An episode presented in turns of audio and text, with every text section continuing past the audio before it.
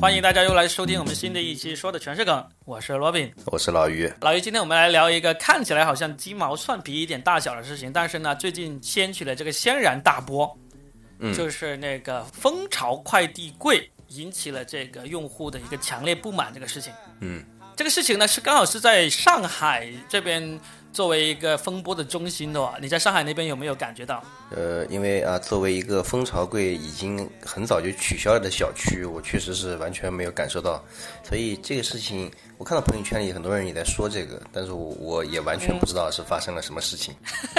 啊，我来说一下，他就是说，在四月三十号，蜂巢就出了一个规定，他就第一个是要求大家买他的会员，会员好像是一个月是五块钱还是多少钱，反正很很便宜的，就几块钱。只有买了他的会员之后，你放在这个蜂巢快递柜里面东西呢，如果是超时了，就可以好像是七天之内都不用给钱。但是如果你没有买他的这个会员呢，你放在里面，如果超过了十二个小时，他就要收这个五毛钱，就时间越长就收的越多，最高就会收到三块钱就封顶了，就这么一个事情，是不是听起来好像很鸡毛蒜皮的样子？嗯，是，确实啊，就是也是涉及到，因为涉及到利益嘛，对吧？反正涉及到利益，肯定都是大事。因为我自己小区下面一直有蜂巢，所以呢，当我第一次知道这个消息的时候，我是完全没有去在意的。嗯，甚至呢，当我听说在上海那边，在杭州、上海那边已经闹翻天了，大家都在骂、都在抗议的时候呢，我还觉得这有啥呀？这个钱没多少啊。今天为什么硬要想要聊这个事情呢？也是因为喜马拉雅的人建议我们聊。他说聊聊一聊这个吧，我说为啥？他说这个事情在上海闹得还挺大的，因为喜马拉雅的总部也在上海了嘛。好吧，那就来聊一聊吧，并不是因为我有钱啊，而是正好是这个钱呢，在我心目中是非常不敏感的一个钱。嗯，可能你卖你快递是不是叫的也不多哈、多，我我快递还挺多的。哦，这样的。但是呢因为哦那你还是有钱。对，不是，你说买快递有钱是吧？我这主要是因为我是自由职业者，我我是基本上快递来了，我都当天我就去拿了，极少会超过呃、哦第二天才去拿的。是，嗯我老婆也是在公司上班的嘛，她在公司呢里面基本上也是可以同事代收，所以基本上我们为这个蜂巢的这个储存费付出去的那个机会还是挺少的。嗯因为蜂巢它这个规定呢，它其实不是四月三十号宣布了之后才实行的，它其实之前已经有很特别的形式来实现过的了。一个首先是蜂巢它并购了那个呃速递易，速递易呢它是那个中国邮政属下的一个这个快递柜，哦就是蜂巢在并购这个速递易之前呢，就是市场上就是这两家独大的。速递易早就已经实行了这个呃超过一天，然后呢就收你一块钱，但是它好像是超过二十四小时就会收你一块钱，然后最高好像也是三块钱封顶。因为我印象中我试过最多就是给过三块钱的。所以呢，因为有速递易这个事情在的话，我就心里面多多少少就有一点点免疫，不会觉得这个有啥大不了。嗯。然后后来呢，我还听我老婆说，她说其实蜂巢之前也试过收钱一段时间，但是呢，他那个收钱不是强制性的，他就是说，当你的物品在里面滞留时间过长的时候，你再去取。他就会问你，就是说啊，我帮你保管了这么久，哦对对对，啊我想起好辛来是有苦啊，什么打赏一块钱什么的。对，让你打赏一块钱，但是呢，你是可以选择不打赏的。是的，只要点大叉就可以了。他那时候还被人诟病过一次，就是说他一开始你选择不打赏了，你就一摁选择不打赏就不打赏了。但是他后来还改了一次版面，就把那个不打赏那个选项呢就变成了灰色，啊，就相当于我们在电脑上看到那种灰色，就意味着不能选，对不对？哦嘿，但其实是可以选的，是吧？其实是可以选的，哦他就很鸡贼的让你以为不能选。就是这个事情被人发现之后呢，又被人拿出来说说那个蜂巢太鸡贼了，这样子来做。所以其实蜂巢已经静悄悄的，已经这么大概试过一下的了。嗯，那这次他就明目张胆，结果呢就呃首先引起了杭州的一个小区他们的不满意，他们就拒绝这个做法，然后呢就硬是把他们的那个蜂巢柜的那个电源给断了。这是第一个出来反抗的小区，是杭州的一个小区。嗯然后呢，前两天呢，上海的一个小区叫中环花园，他们的业主委员会呢就写了一封长信、公开信给这个蜂巢，就写的非常的文笔呀、逻辑呀、思维啊、语气各方面都非常到位，就很多人都说这个是百万 PR 人员才能写出来的文案那种，就是他隶属了这个蜂巢的那个原因理由，说他不应该收这个钱。就是大家有兴趣的话，可以去找一下那篇文章哈，他就说了很多，说什么这个蜂巢你其实并不是弱者，因为呢你们融资融了多少，你们作为一个互联网公司，你们已经得到了多少的这个收益，各个小区以及大家也也多么的配合你。所以呢，你现在说你亏钱做了这么多年赚不到钱，所以要收这个钱，那是因为你自己没有好好的以一个互联网公司的思维去经营好，并不是我们的错，是你们自己的问题。你不能把这个损失嫁接到这个用户身上去。就是这篇文案就被大家广为传颂啊，说。非常的牛逼，包括那个奇葩说那个周旋义，不是一个也是很厉害的一个辩手嘛，也转发了这篇文章，说对这篇文章的作者的这个逻辑啊，以及这个论证的那个方法，就非常非常的佩服。所以就很多人也也顺便拿来嘲笑蜂巢的那个那个公关文，因为蜂巢呢在大家跳出来反对之后呢，他们也写了一篇致用户的公开信，在信里面呢，就是他说的那些理由呢就被大家很不认可嘛，他就是说有说到说什么意思就是说我知道大家不爽了啊，但是呢我们还是不会改的，就类似这么一种态度在里面。就说两封信先 PK 起来对吧？而且现在看起来对 蜂巢这边好像占落下风了啊。对的。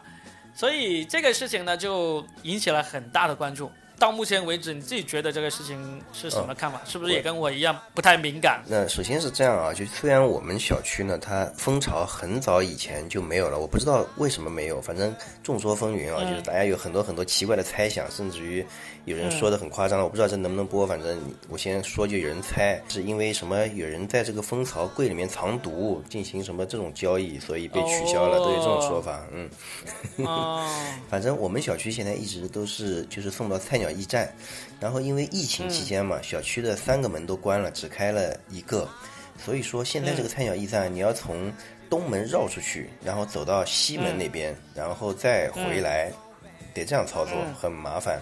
嗯，呃，是有一段时间啊，就是说我也觉得有一点不舒服，是因为之前快递全部是送上楼的，然后不知道从哪天开始。那个时候我以为只有一家快递是圆通还是什么，是送到那个菜鸟驿站的，其他快递都是送上楼的。后来慢慢慢慢的，越来越多的快递不送上楼了，现在只有顺丰是上楼的，其他全部是放在菜鸟驿站的。我有一段时间觉得不好接受，因为为什么从前好好的，我以前还以为是这些快递公司没钱了，还怎么的？但是你现在也接受了，对不对？但是已经习惯了，嗯嗯，甚至于这个事情，我去大概了解了一下，其实我也没仔细看那个到底是什么纠纷啊，我大概了解了一下这个事情之后呢。我我自己想了想，就是说，其实一开始的时候，首先我现在还不知道，就是对快递行业它有什么规定啊？就是它到底是不是要送上楼还是什么？这个我们我以前啊一直以为，就是说快递送不送上楼，它只不过是一个习惯的问题。就比如说。以前大家都习惯了，对吧？快递就送上楼的。嗯。那如果比如说顺丰送了，什么圆通什么大的快递公司送了，有几个小公司不送，那就意味着它在竞争中会被淘汰掉，是不是？嗯。那现在可能啊，就是快递公司在送快递上楼的这个过程当中，他们发现了一些，就是说成本不可控。因为我觉得这成本不可控主要是什么呢？就是说，比如说我送上楼了，但经常有人不在家，对吧？然后又得拿下去，我能想到的就是这块成本不可控。其实，那我来给你科普一下哈，嗯嗯，就是快递为什么叫快递呢？你还记得在快递这个东西出现之前呢，我们都是怎么收这种物件的邮递的？我们去邮局。我们那时候，嗯，那个时候是叫包裹，我们去邮局拿包裹的。因为这种麻烦呢，所以寄包裹的费用呢其实是很便宜的，就跟现在的快递相比是很便宜的。嗯，但是快递跟以前的包裹比贵很多，它贵很多，其中一个很重要的地方呢，它就是门对门。就是上门来收，然后寄到对方那个门上去，就是所谓的门对门。哦。所以呢，在我国的这个快递的这个法规里面，快递是要送到你家门口才叫快递的。哦。所以他不送上楼是个违法行为，是不是？对的。所以呢，不管是你现在的这个去快鸟驿站，还是说这个快递公司帮你放到了这个蜂巢智能柜，嗯，如果他不经过你同意，你都是可以投诉。或者甚至是起诉他的，就是他违反了这个这个协议。嗯，所以呢，就是说为什么蜂巢这个事件现在大家这么愤怒呢？就是说蜂巢你其实算是自己主动横插进来，变成我们用户和这个呃快递公司之间的一个小三啊，你是硬插进来的。嗯，但是呢，你硬插进来呢，你就像一个小三插进来这样说啊，我只想做你们夫妻的好朋友，我不会上你老公的，我也不会上你老婆的，就这样子，就你就麻痹了，你就觉得哎呦，我们我平白无故多了一个好朋友，可以对我嘘寒问暖，可以给我便利，多好啊！对，好闺蜜啊，好兄弟，好 buddy 啊，多好啊，对不对？啊，就是蹭蹭都不会进去的那种。好，他就蹭了这么几年之后呢？他就忽然说：“啊，不行了，我还是得要进去了啊！我这个不进去的话呢，我就活不下去了啊！但意思就是说，我就要向你收钱了。在这个情况下，其实大家已经习惯了生活中有这么一个第三者来给自己服务，确实这种服务也很好，很爽。当然，你好，你你你真要进来也可以，但是呢，不要这么过分。”就是你包括这个上海这个中环花园的这个业主啊，他们写那封信，他们最后里面虽然他们写了那么牛逼的一封信呢，但其实他们最后那两个诉求呢也是很合理以及很温和的。他们最后两个诉求是什么呢？就是说，呃，第一个把这个放在蜂巢柜的那个时长延长到二十四小时，而不是十二小时，因为很多人就说，你早上可能九点把这个快递送到，我那时候已经出门上班去了。那晚上我加班回到家，可能都已经不止九点了。那这时候我再去蜂巢柜拿的话，我都要给你钱了。所以呢，十二十二个小时这个是不够合理的。嗯。然后这是第一个诉求，把十二小时变成二十四小时。嗯。然后第二个诉求呢，他就是说，你要征得我同意，你才放去蜂巢柜。如果我不同意，就是说，例如我说我我有人在家，你就必须要送到我家里来。或者说，我就是不想你放蜂巢柜，我就是说，哦，我跟你另约个时间，我在家，你再送过来。就是你不能像现在这样子，问都不问就把它送到蜂巢去，就好像你现在你小区虽然没有蜂巢，但是那些快递公司它也是问都不问就把你放到放到那个菜鸟驿站那里去了，对不对？嗯，对。所以呢，这就是这个中华花园他们提出来这个两个要，这两个要求听起来非常非常的合理啊，对不对？非常合理合法，对吧？对，合理合法又又又不偏激又温和，是吧？所以很多人才说这篇这封那个呃公开信写得好，又客观又理性又不偏激这样子。嗯。所以呢，目前来说，就大家的看法哈，嗯，就是说呃蜂巢。他肯定不会放弃这个收费这个做法的。嗯，对，就是我现在也觉得很奇怪啊，就是说他他这个就是说收费就收费了，就好像真的是我们连就是表达一下自己的这个想法的这个机会都没有，是吧？嗯，现在也有人说哈，嗯，就是说第一个他为什么这么强硬呢？嗯，是因为蜂巢它确实已经占据了中国这百分之七十的这个智能柜的市场。嗯，就是就算他现在做的很不好。呃，别人想要有竞争对手出来打他，也没那么容易。就例如，你知道蜂巢它其实是五大快递公司合资成立的一个公司吧？啊，就是它是顺丰、申通、中通，好像还有几个都是很大的那个快递公司成立的。然后呢，他们去年把这个呃速递易，就是邮政属下的速递易并购之后呢。那这个呃，邮政呢也拥有了这个蜂巢的这个一部分股份，成为了这个蜂巢的第二大股东。嗯，但是蜂巢最大股东呢还是顺丰的那个老板王卫，所以就是蜂巢才会今天这个事情他们可以很强硬，因为首先他们本身就是快递公司，第二，他们已经占据了百分之七十的市场，第三，你的竞争对手菜鸟驿站是阿里的，阿里自己一家的，但是阿里呢？它现在呢，首先本身就服务性就不如蜂巢，对吧？你你必须要走那么远去拿东西，是吧？虽然你是免费，嗯，但是走的也比较远，这是首先它便利性不如蜂巢。第二个，大家也知道，你就算利用阿里把这个蜂巢给打败了，只要出现了垄断，大家就会乱来，对不对？对。如果你这次把蜂巢打败了，阿里占了上风，他也会提出来收费，对吧？他也可能也一样会提出来这个收钱的。所以呢，现在大家的想法就看法就是说。哎，蜂巢首先，蜂巢它不会呃放弃这个收费以及收会员制度的这种做法，嗯，但是呢，他们会让步。他们说，蜂巢提出十二个小时，就是为了让步做准备的。为什么呢？我听起来这个十二个小时完全不是让步啊，对吧？它完全是更进进了一步，对吧？更得寸进尺了，我感觉是。你肯定忘了鲁迅先生说过那句话，就如果大家都在一个屋子里，就要快要闷死了，这时候。有个人说我们开窗户吧，但是呢，很多人就会说不要开窗户，不要开窗户啊。这时候如果你跳起来说我们把屋顶给拆了吧，啊，然后呢，别人就会同意你开窗户了。哦，他们说蜂巢的真正目的确实就是让大家要接受二十四小时之外可以收费讨。价还价，给给一个讨价还价的空间，等于说是对吧？对他们就先说一个那个十二小时，然后呢才可以、就可以讨价还价了。那那我觉得啊，这里面其实最关键的一点是，我觉得有很多人可能像我一样不知道，就是说其实快递他不送上楼，它是一个不合法的行为哈。因为我刚我我是刚知道，就你跟我说完这个事之后啊，我现在就在想，那如果啊我们付的快递费当中有一部分就是让他把这个东西送上楼的，对吧？那是的，对啊，那蜂巢在中间做了这样一件事情，那等于说它就像一个缓冲的池子一样，对吧？就比如说有些人他还是要求你送了，但有些不要求你送上楼的，他也不会把你这个这个相应的快递费退还给你，是吧？那么这多出来的这笔钱就等于说就进了蜂巢的口袋了，是不是啊？所以他才会之前他一直是向快递员收费啊。呃，就是说，嗯，他之前呢，快递员每一份包裹是，他要是把它放快递柜的话，这个快递员的那个快递费是每一单是要扣一些钱的。嗯嗯，所以之前快递员他为了方便，为了揽更多的活儿，他们就非常的乐意用这个快递柜。因为为什么？你想想，如果我要送五十件快递给这栋楼的人，嗯，没有蜂巢之前，我是不是要敲五十道门，对不对？嗯，那现在我五十件我就全都送到了这个蜂巢柜里面，我省了多少时间？我可以多揽多少活啊，那对不对？那这个事情，我觉得它是个很严重的侵权啊，其实是啊，就好像有个人，他就是好像跟跟那个快递员说好了，你这个快递不要管了，对吧？我来帮你搞定吧。嗯快递员可能本来按道理说是他帮快递员把他挨家挨户送掉，对吧？然后就他不送了，嗯对吧？他就放在那边，你们来拿吧，等于就是这样嘛，对吧？所以你现在知道为什么大家会那么愤怒了吗？但我觉得这个愤怒已经好像是第二步了，对吧？就如果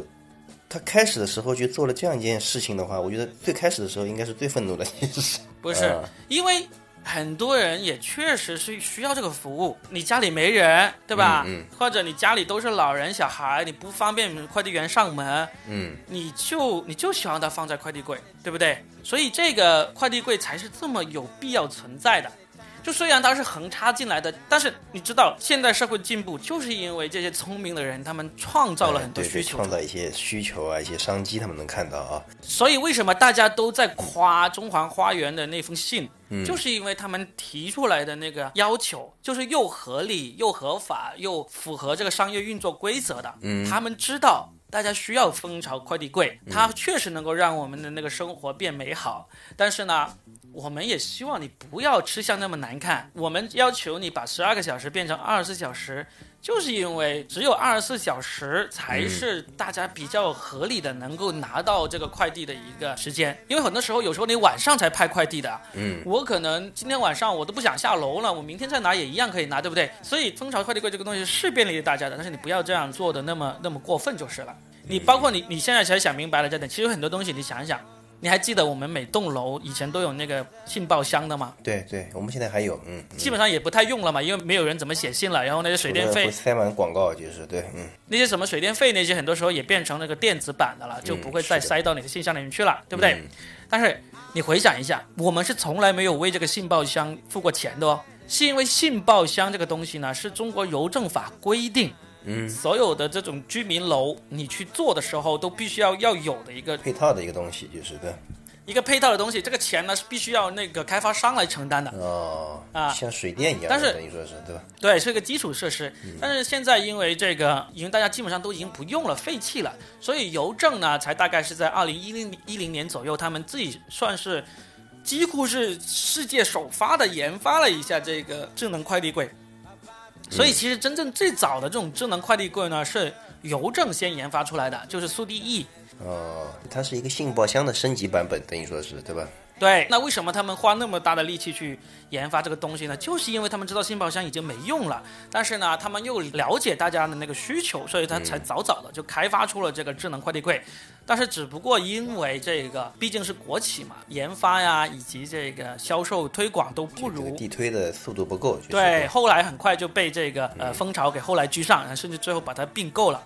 哦，所以呢，嗯，这个东西啊，这个东西啊，真的是创造出来的需求，然后但是呢，也是大家会乐于享受的一个需求。因为我我为了这次事件啊，就是我去特意查了一下，我就发现其实这个呃智能快递柜这个东西，全世界做的最好的国家，你知道是哪一个？嗯，不会是我们国家吧？就是我们国家。就是我们真的就是我们国家需求旺盛啊哈。蜂巢是在二零一五年才出现的嘛，嗯然后呢，那个呃那个呃速递易就是邮政的那个呢，就更早一点，大概在二二零一二年就已经正式出现了。它二零一零年开始研发，二零一二年就开始在各个小区来铺了。嗯，然后呢，然后呢，国外的那个速度其实也跟邮政的速度差不多，都是在 二零一零年左右开始，但是他们一直没有做好。他们做的最好的是两个企业，一个是那个呃亚马逊，嗯，就亚马逊呃 Amazon Locker，他们叫做这亚马逊这个快递柜呢，它呃是也是在美国很多小区啊、便利店啊里面都有的，他们很多都是放在便利店里面，但是呢，他们就没有像中国那样子放在一个个小区、一栋栋那个居民楼下面，没有那么多，而且他只为自己服务，他不为别的人那个那个哦。快递公司服务，啊，这是做的最好的了。然后呢，还有一个就是那个德国的 DHL，它是在德国也是遍地开花的，但是他们也是为自己这个快递公司服务的，所以呢，基本上剩剩下来还有一些什么波兰啊、加拿大呀、呃、瑞典啊这样的一些小的国家，卢森堡啊这种小的国家都有自己品牌的这种快递柜，但是像中国这样子，一开始首先邮政就是国家邮政局嘛，特别牛逼的嘛，但是你像别的国家的邮政局，像美国邮政局啊这些这么出名的，他们都没有研发这种东西。首先第一个是中国邮政开始研发，第二个呢，那个蜂巢就厉害，它一开始就是五家最大的那个快递公司联合来成立的这么一个公司，所以你像这种资本的力量、联合的力量，就多厉害啊！它一下子现在就发展成为，就全中国多少几十万个、几百万个这样的一个那个箱子，这个东西真是全世界其他国家加起来都没有中国这么多。嗯，对我们小区其实这个也比较数量比较庞大，这个住户哈，它比其他国家也没那么大，嗯，主要还是人口大哈。所以你们小区这情况呢，可能有点特殊。这么大一个小区没有弄的话，因为据我了解，像这么大的小区，他们基本上是会，在一个小区里面装好多个的，东门、西门、北门各一个这样。我们之前是有两两个，就是东门一个，西门一个。然后，因为我们小区里面有一百多栋楼呢，其实就一百嗯多个单元，那其实还是很大的，确实是。对呀、嗯，所以这种东西呢，确实是好东西，而且呢，我跟你说，这个东西它迟早会进军国外，把国外那些都给收编掉的。对，因为我们这边有了经验，对吧？然后在这种大的对，大量的就是呃密集的居民楼里面都已经试验过了，对吧？进化的比别人快啊。是啊，因为我问了一些国外的朋友，他们说基本上他们那都没有。我我就说那你们的快递是怎么收呢？就是快递上门，你们不在家的时候是怎么弄的呢？然后呢，怎么弄？嗯，呃，他们就说基本上如果是便宜的东西，他们就丢门口。丢门口的话，如果不见了，就首先国外的治安也可能也会相对好一点，不见的情况还是比较少发生的。要是真不见了，他们投诉一下就很容易就赔了。然后呢，哦那些特别贵的东西呢，很多时候他们就是上门有人在就给你，没人在就带回去。就要么就是你自己去再去那个他们的网点去拿，要么呢就是下一次他再过来的时候，顺便再过来看一看你在不在，不在的话又走了。他们就是说死活都不会，死活都不会给你打电话说啊你什么时候在家，我送过来，这个绝对不可能的。嗯，这是为什么哈？是我我总感觉好像你打个电话好像成本更低一点，对吧？就问一下，这个环节加进来，我反而觉得会更优化这个递送的流程啊。这是那当然这也是我拍脑瓜想的啊。也许快递上面可能还有别的这个讲究。我也很少接到快递员，就除非是特别大件的那种，像这个家具啊什么，他们会打电话问你。嗯，有时候一些东西送过来，甚至于你备注了说你最好送之前问一下我在不在，对吧？他也不会打电话来的。嗯，当然了，就是说我们如果小件的话，一般来说你也看到过，就是要么就塞在水表箱里面，就是对吧？以前送上楼的时候就塞水表箱，呃，楼下那个信箱也塞的。我一开始我要不是快递员塞过，我还真不知道信箱里面有鞋都能塞进去。我有一次买了双鞋，他说塞在下面信箱里了，我一开始不相信，我以为我上上当了，结果回家一看，他真的把它塞进去了，他把整个信箱给我掰开塞进去。所以你是你是不了解为什么呃快递员不喜欢打电话，对不啊对？，我不了解，嗯，我觉得应该打电话，对吧？他们可以少跑一少跑一趟，至少对吧？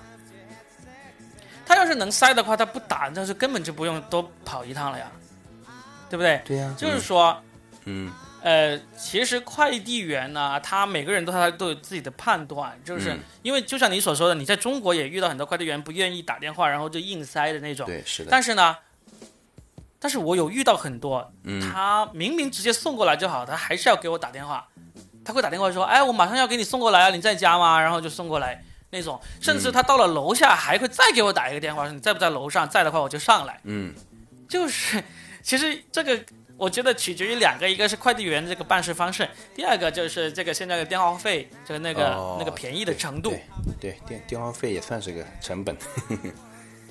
但是国外就没有，嗯国外一直到现在，他们都是不乐意给你打电话的。我这次为了收集资料的时候，我还找到了那个有一个公众号，他在二零一六年写的这篇文章，嗯。他就吐槽了在英国那些快递员怎么懒得跟你联系，嗯。怎么把东西就像你所说的，他会塞到这个很小的个信箱里面去，他会塞到你花园门口，拿一块小石头给你压着，对的，拿块小石头，拿个小小垫子，完全盖不住的，这特别有意思。对对对，对 对，不是还有脱口秀演员吐槽过段说过段子来吐槽嘛？就是说我家门口那个地垫呢是全世界最大的那个地垫，它可以盖住任何体积的那个快递 快递物件。呃，当然，要是我有一我有一天如果买一辆车，他们送过来，可能也会放在那个那个地垫下面，就算送到了。国外的情况就是，首先是这样子，他们不愿意呃给你电话预约好来送。第二个呢，他们没有快递柜，就是嗯我我以前还有一个朋友，他们就在国外曾经想过要做一个创业的项目，就是做这种有点类似蜂巢这样的一个柜子，但是他们是针对呃单户家庭的，就是他们相当于做一种智能信箱。这个信箱呢，就大概就是那种收纳盒那么大，但是呢它是联网的，需要用电的。你他就卖给这些家庭，你就放在家门口，那快递员来了就可以放进去，然后呢，就里面有这种感应啊，有监控啊什么之类，就就不会担心丢失。丢失的话也有记录可以查得到。嗯，但是呢，就最终也推行不成功，因为国外有很多还是这种独门独户的那个家庭，所以呢，他推行蜂巢这种密集型的快递柜呢，也不是太现实有我们这，边那它可能只是，就是啊。对，他可能只是在大城市的那种小区里面，或者大城市的那种居民楼里面比较方便。对，它人口低于一定的密度，它其实做这个东西没有意义啊。对，所以呢，这就是国外的一个情况，就是嗯，不管怎么说啊，我们大天朝的这个风潮呢还是很厉害的。然后呢，它这次引起了这么大风波的话，我觉得也确实是，嗯，就相当于大家本来就觉得你这个东西没有那么大必要，那现在呢，你都已经服务我这么久了，我也舒服了，对爽了，但是呢突，然要钱了啊！这就受不了了，然后大家这么大一个，而且关键是，你要钱我都可以接受，你要的那么难看，是吧？嗯，对呀、非得就是什么十二个小时啊，干什么的，就是这样。对，所以这就是引起这么大风波的一个一个做法呗。嗯，嗯嗯，反正咱俩好像对这个事情都不是太敏感，也对没办法，因为确对，因为我每次去这个菜鸟驿站的时候，也经常听到有人在那边吵，说这个啊呀要绕那么远，对吧？也没有送上来啊，反正，但到后来好像大家都接受了。嗯，一样嘛。菜鸟驿站这么麻烦的事情你都能接受了，然后你就想一想，哎，我就不就封顶三块钱嘛，对不对？就好像有时候，有时候我们真的是为了一个一点小钱就会很不爽，就是因为它跟我们原来的习惯不一样了。但是你后来你自己反省一下，大热天的，我走去菜鸟驿站就为了省这个一块钱、五毛钱，就为就为了省这个三块钱、一块钱甚至五毛钱，值得吗？我觉得，嗯，所以，是的，哎、而且因为有时候，但是不管有时候也会觉得，就是哎呀，这个事儿好像是自己说了没有没有这种掌控的感觉，对吧？别人那么说涨价就就涨价，我这边连个话语权都没有，就 这种感觉，是不是？对，所以其实大家现在比较愤怒的还是在于这个蜂巢这个态度很傲慢。虽然他表现出来好像嗯跟你好好商量啊，我还想了很多办法来补救你啊什么。例如你知道他们那封公开信里面他想了一个什么办法吗？嗯，他就是说他会奖励你，假如你在这个快递投进这个蜂巢的两小两小时之内你去拿了，对吧他就会给他就会给你发两块钱的红包。哦，那那他这那他这个举措是不是其实也是为了加快这个快递把把它拿走？因为蜂巢毕竟它盖不了，就是说。它尽管能在每个小区里面盖，但它这个盒子的数量还是有限的，就是对吧？它可能也是为了增加这个流动啊。他说十二个小时的一个重要原因，他就是意思就是为了增加这个呃快递的这个速度这个利用率，对的。嗯，但是大家就不买这个账，大家就觉得好道理我也懂，但是我就是不爽你这个态度。嗯，现在就是这么一个情况，所以现在大家都在等着看这个蜂巢什么时候改一改他的态度呢？大家应该也会坦然的接受哎，这个人这个说到这个事儿，我觉得人也挺有意思啊。就关键其实是个价格的，这里面还是个价格的东西啊。就比如说，为什嗯么就是快递费是这么多钱，对吧？他如果嗯这个以前就是说，比如说蜂巢这个使用的钱全部加在快递费里面了，这个就在这嗯个快递费里面去倒腾，那其实对用户也没有什么影响了啊。但现在呢，就是可能使用下来之后，发现哦，这里块还有横生出来一个成本，对吧？那么现在又得增加，就类似于像你执行一个项目，对吧？发现哎，本来老板批的这个预算做不下来了，对吧？要要老板去增加预算了，那老板也不爽，其实、跟这个事情差不多。对呀、对呀、这个东西其实很多东西都必须有一个推进的过程的。嗯，就是还有一个例子可以类比的，就是你还记得电影票价的那个事情吗？嗯，什么事情？嗯、你你如果回想一下，我们小时候去电影院看一场电影哦，基本上都是三块钱、五块钱的。然后呢，嗯，忽然有一对对天，是的，嗯，电影电影的票价就涨到三十块以上了。哦，然后呢，那段时间很多电影院都特别难熬，就是因为很多人还不能接受这个去看一场电影哎竟然要三十块，嗯对不对？嗯，那熬过了那段时间之后，你现在说我要去看电影，你一问那个电影院才五块钱、十块钱，你会愿意去看吗你都？不敢去看，你对吧？你你都不知道你不敢去看 对，就是这样子。其实现在如果有一个电影院，它还是十块钱的话，它那个硬件设施啊，也比你当年那个五块钱、十块钱要好的多的多了去了。嗯但是你依然是不敢去看，你只敢去看三十块以上的这个五十块以上的那个电影院，嗯也就是这样子。就是这个东西呢，你就像是说放快递柜啊，封顶三块钱，但是老实说，你不在乎这个三块钱，你在乎的是这个企业有没有让你真正的掏了钱，心里面还舒服那种感觉。嗯，对吧？你说啊、我奖励你去提两个小时之内去拿，我就奖励你两块钱这个红包。为什么这么多人不愿意呢？老子是为了你这个两块钱红包愿意提前下楼一趟的人吗？我就不是。你他妈的，我在你眼中 就是为了两块钱红包就愿意向你屈服的人吗？所以蜂巢的这个做法就会让人不爽，你知道吗？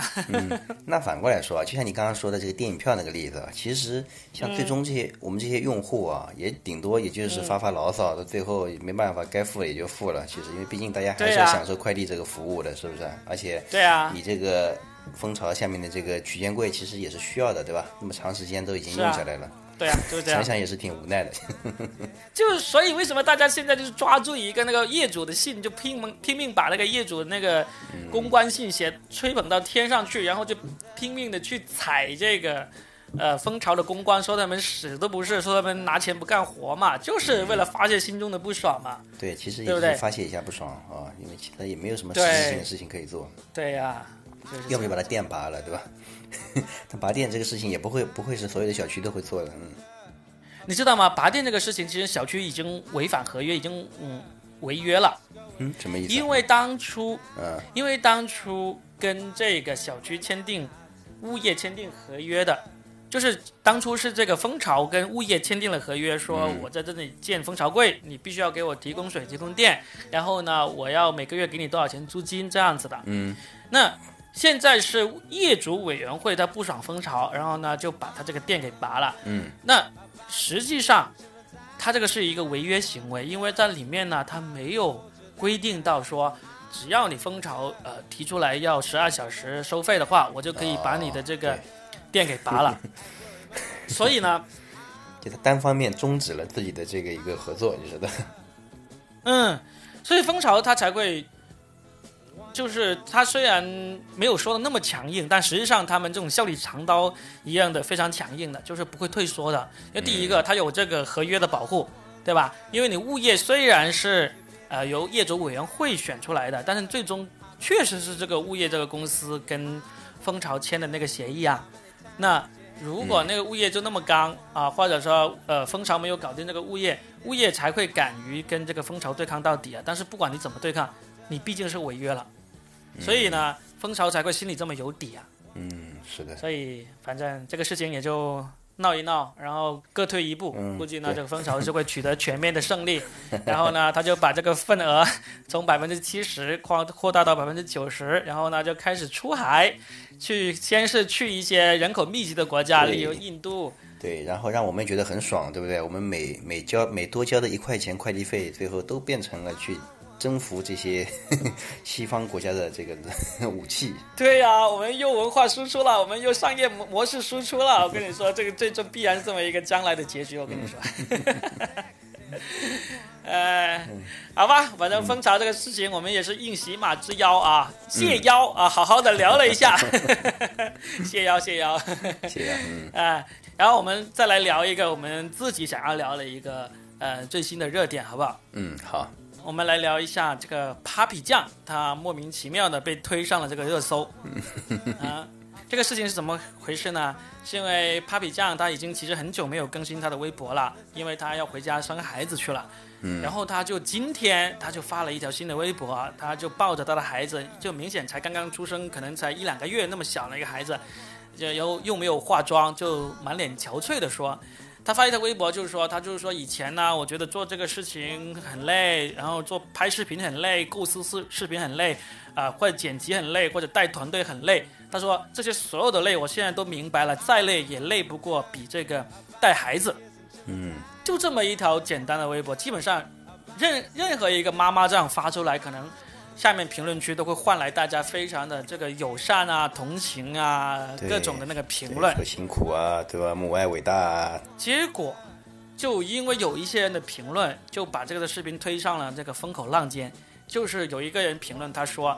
啊，这个独立女性又怎么样啊？卖这个独立女性的人设什么的，最后孩子还不是要跟这个老爸的那个姓，就莫名其妙，Papi 这样的孩子跟了爸爸的姓，就被大家这样子去诟病了。这个事情呢，就引起了大家的很大的反感，因为呢，这个风气其实在互联网上面已经有一段时间了，就是这种行为呢，被大家称之为这个田园女权。田园女权什么叫田园女权田园女权，对嗯为什么叫田园女权呢？首先，我们知道，呃，真正的那个，嗯，女权主义呢，其实它就是就正统正规、不田园的那种高大上高大上的女权呢，就是去追求男女平等。嗯她都不是追求那个女士优先，她是追求男女平等，这才是最正统、最高贵的这个女权。嗯，但是呢，后来就逐渐在呃世界范围内，可能比较明显的会是在中国啊，因为我们毕竟是了解中国的媒体多一点嘛。更多一点，在中国就发展成了有一批人，他们就会把任何事情都会跟这个女性受压迫、女性受歧视给联系起来。那么这种呢，就因为有时候呢，很多这种理由都很牵强，很牵强，就导致大家都会觉得这种东西呢，就是牵强到无所遁形了，就把这个称之为田园嘛，因为田园就是土嘛，嗯就意思就是你它是一土种很里土气优雅的优雅的一个 讽刺，就是的，对，很优雅的一个贬义，就是说你是田园女权，而且他们还刻意把这个女权的权写成了这个拳头的啊拳。就说明有攻击性，就是的，对，就像这就变成一个，我例如我们说谁是直男癌，我们就知道怎么回事了，三个字就明白他怎么回事了。或者说这个人是绿茶婊啊，我们也知道他是怎么回事。所以呢，一旦有人说这个人哦，这个人是田园女权，你就会知道他是什么人了，就也被标签化了。嗯，但是这个天女权呢，它嗯，可能说到这里还是很多人不太明白。我们可以举具体的例子。首先，就是刚才说的，就是一个很具体的例子。我们家的孩子跟谁的姓？嗯，就是有可能是 Papi 酱要求跟跟老公姓，可能老公都不愿意的。不管怎么样，只要你跟的不是女性的姓，他就会说你这是呃女呃女性向这个男权社会又屈服的一个例子，就是完全牵强附会嘛，说不过去嘛，对不对？这是第一点，这个可能还没有那么明显。更明显的一个是呢，我看到这个有一篇文章里面说，有个人，呃，看完这个呃怪兽哥斯拉这个电影之后呢，就跑去吐槽说，他说为什么最后死那个怪兽是一只母的那个怪兽？这就是这就是在歧，这就是一个男权的世界。我对这个男权的世界，这个屌癌世界是无法忍受了。就为什么要死的这个怪，他就后面就很多人评论说，因为这个怪兽杀死了上成千上万的人类啊，对不对？他们，这个就是田园女权的一个逻辑思维啊。那也就是说，现在其实啊，就像像你说的这种现象，它其实还是比较多见的，就是啊，就是在各个有可能呃发生呃怎么说呢？有可能发生这种，这也不能说是冲突吧，对吧？有可能发生这样的碰撞的地方，对吧？它经常会有这个所谓的田园女权，它会它会露头，对吧？那嗯嗯，其实我我想问的啊，其实也不是问嘛，就是说我想讨论的，就是说有没有可能啊，也是因为比比如说我们国家也是长期的处于这种男权和父权的这种统治之下，对吧？那其实因为近代呃就现代以后嘛，对吧？现在的女性你看整个的经济地位它有提升了，对吧？然后她肯定势必就更要求她改变原来这种权力分配的格局，其实是哈，所以他会在各个领域都开始开始冒头，对吧？就是去挑战原本的这个传统，你比如说孩子跟父亲姓，它是一个传统，对吧？至于这个传统到底是因为什么，现在我们已经不知道了。所以说，等到这个女性地位是增高的时候，她一定会出来质疑，就以前的一些以父权为基础的各种各样的传统。嗯，呃，所以我觉得有有这样的声音出来，它应该也是正常的啊，因为现在确实是整体女性的经济地位提高导致的。但是我的看法是。嗯，我一点都不反对你出来挑战以前那些不公平的一些现象，我是举双手双脚来支持的。我反对的就是说，你用这种愚蠢的方式、牵强附会的方式来争取这个女性的权利，这不是对女性的一个呃支持，而是对女性智力的一种侮辱。就是，就像你说这个电影里面为什么这个死掉的怪兽是母的，就是因为剧情需要啊。这个母的怪兽是坏的，对不对？这一点。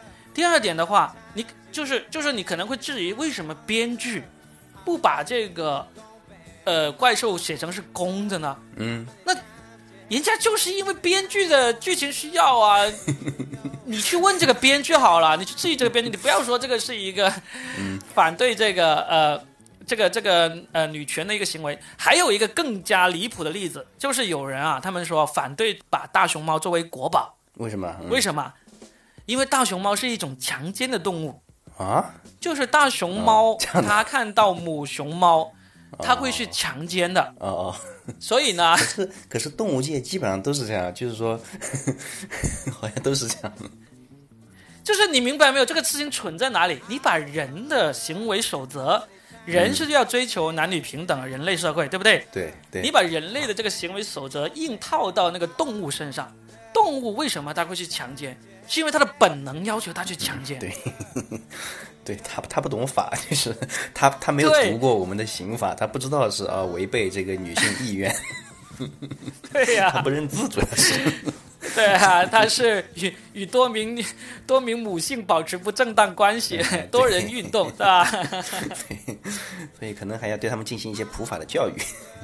我意思就是说，你作为你申请女权，你真的你用这个正正常的逻辑，这正常的思维去争取，不管你怎么争取，我们都非常非常的赞认同。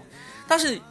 我就是不能认同是你用愚蠢的逻辑去争取，你就硬是把熊猫强奸公熊猫强奸母熊猫，你都可能可以把它视之为这个男女平权的这个行为，那就是只能说只能是一个蠢字，没有其他任何好说的，对吧？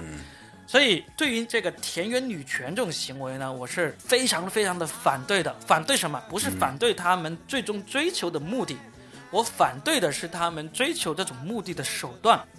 他们用了一种蠢的无以复加的手段来追求这种正当的这个利益，这就是他们错的地方，对，对吧？因为因为这个田园女权，它也不是说要变成女士优先啊，可以看到男人把男人给杀了都不用犯罪啊，把男人卖去当奴隶了都不用犯罪，他们也不是追求这个，但也没有那么极端，就是啊，但不是这么极端。他们追求的最终也是平等，就男女平权，但是呢，他们的追求的这个方式就用了一种愚蠢的方式去追求，所以呢。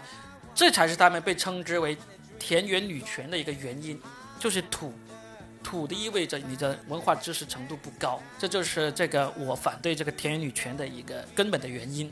嗯，我了解了。而且哦，嗯，而且这个事情啊、就是 你知道，Papi 酱其实也是非常聪明的一个女性，也是非常躺枪的 Papi 酱其实是躺枪的。对，，然后呢，她就受不了这个事情，但是作为一个公众人物，她也不能站出来说什么太多嘛，他就默默的做了一个这种反抗的行为。这个反抗的行为呢，也马上上了热搜了。嗯，什么行为？嗯，他就是把他在去年的一条视频换成了置顶。这条视频的那个标题呢，就是总是有些人什么事情都能挑刺，啊，真的是。他就默默对，他就默默的把这个呃置顶微博换成了这条视频，然后呢，但是 Papi 酱置顶微博这个热搜词呢又上了这个热搜榜。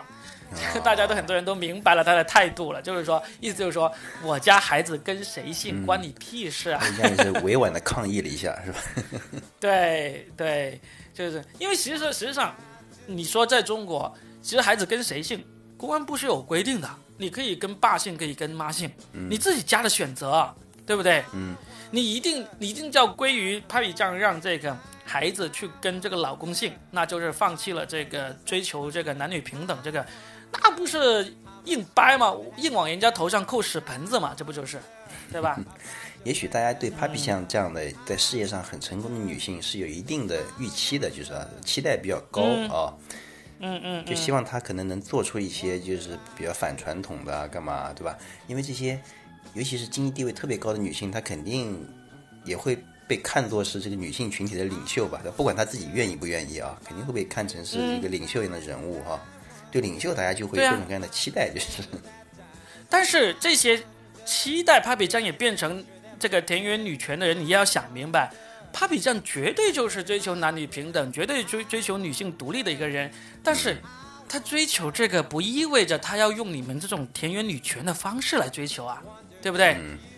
就是说你自己本身就用一个很愚昧的那种逻辑来追求一个正当的东西，你还想要求人家用正确的方式追求正当方式来跟你站在一起，这不是很可笑吗？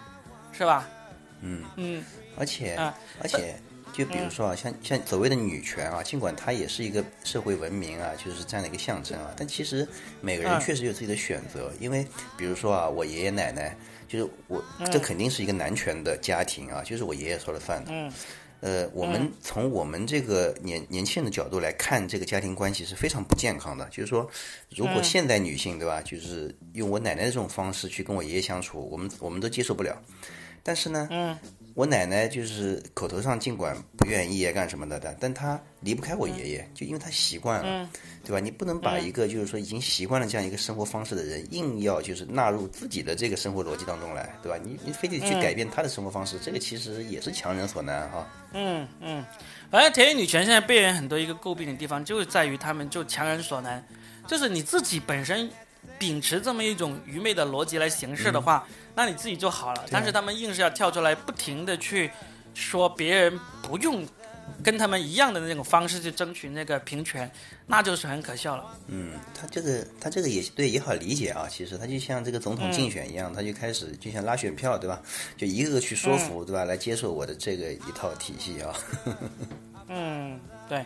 不过呢，其实说到最后，我也想说一个我自己的一个发现。嗯，我就觉得，就算是田园女权，在我看来是一种愚昧的逻辑思维方式，但是呢，这也是一种不同的声音，对不对？对，是的，只不过他们这个声音一发出来就太刺耳，太让人引人注目了，所以大家那么容易去注意到。对，有道理。然后呢，对，然后呢，我就去特意查了一下，就是因为现在很多公众号、很多各种文章都出来了，在强烈的批评这个田园女权来绑架这个 Papi 酱的孩子不跟这个妈妈姓啊，跟爸爸姓这个事情，就把那些田园女权的言论都截图放出来加以这个批判了。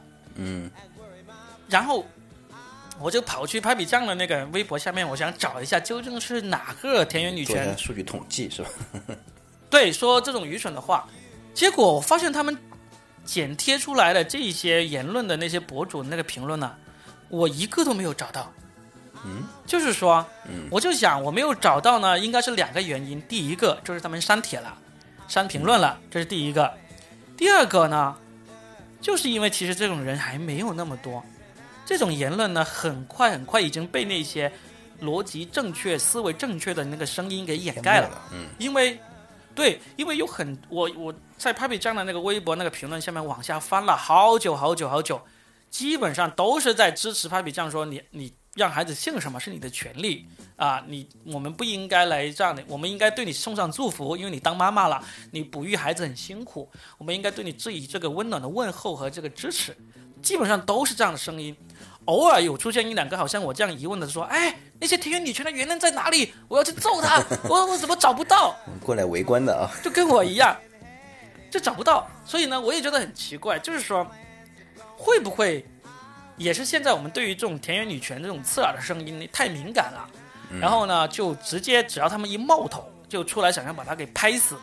实际上他们并没有那么多人，嗯，对，因为我在现实生活中哈，我也没有追我，我也没有也没有真正见过田园女权的那种人。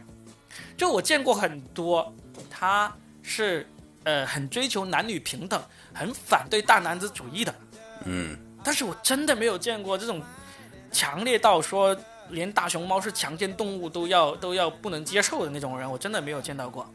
嗯，我也没见过，你也没见过，对不对？嗯，嗯、所以呢，反正我们这期节目也到尾声了，我也想说说一下，虽然我很反对田园女权这样的方式来追求男女平等，但是呢，我也觉得田园女权它也是一种网络上的声音，但是这种声音有没有变得那么恐怖，那么让大家呃不安呢？也不一定，因为真的现实中我找不到，然后呢，那些博主精心截屏截图出来的人呢，也没有那么多见。我等会儿节目完了之后，我再去翻一翻，看能不能翻得到。或者我们的听众要是能看到的话，把那个那个田园女权的那个论调的那个微博的这个地址贴过来给我，我去看一下。嗯，啊，对，看看是不是真有这么多。嗯，我我感觉啊，我感觉这个嗯。不管言论怎么样，其实你说真正一个性别群体的地位提高，它真正的本质还是背后的经济地位的提高。啊，就如果真正想提高女性地位什么，那其实还是需要通过自己的努力工作去证明自己对这个社会的价值，这个是最本质的对东西。是的，嗯，这个事情确实是今天的一个挺大的一个波澜，我们也跟我们的听众好好好好说一下，希望我们的听众里面呢也能够有一些反响，跟我们一起来讨论一下这个事情，好吧？那今天我们就差不多聊到这里，哎，好嘞，那我们下期见，嗯，下期见，拜。拜拜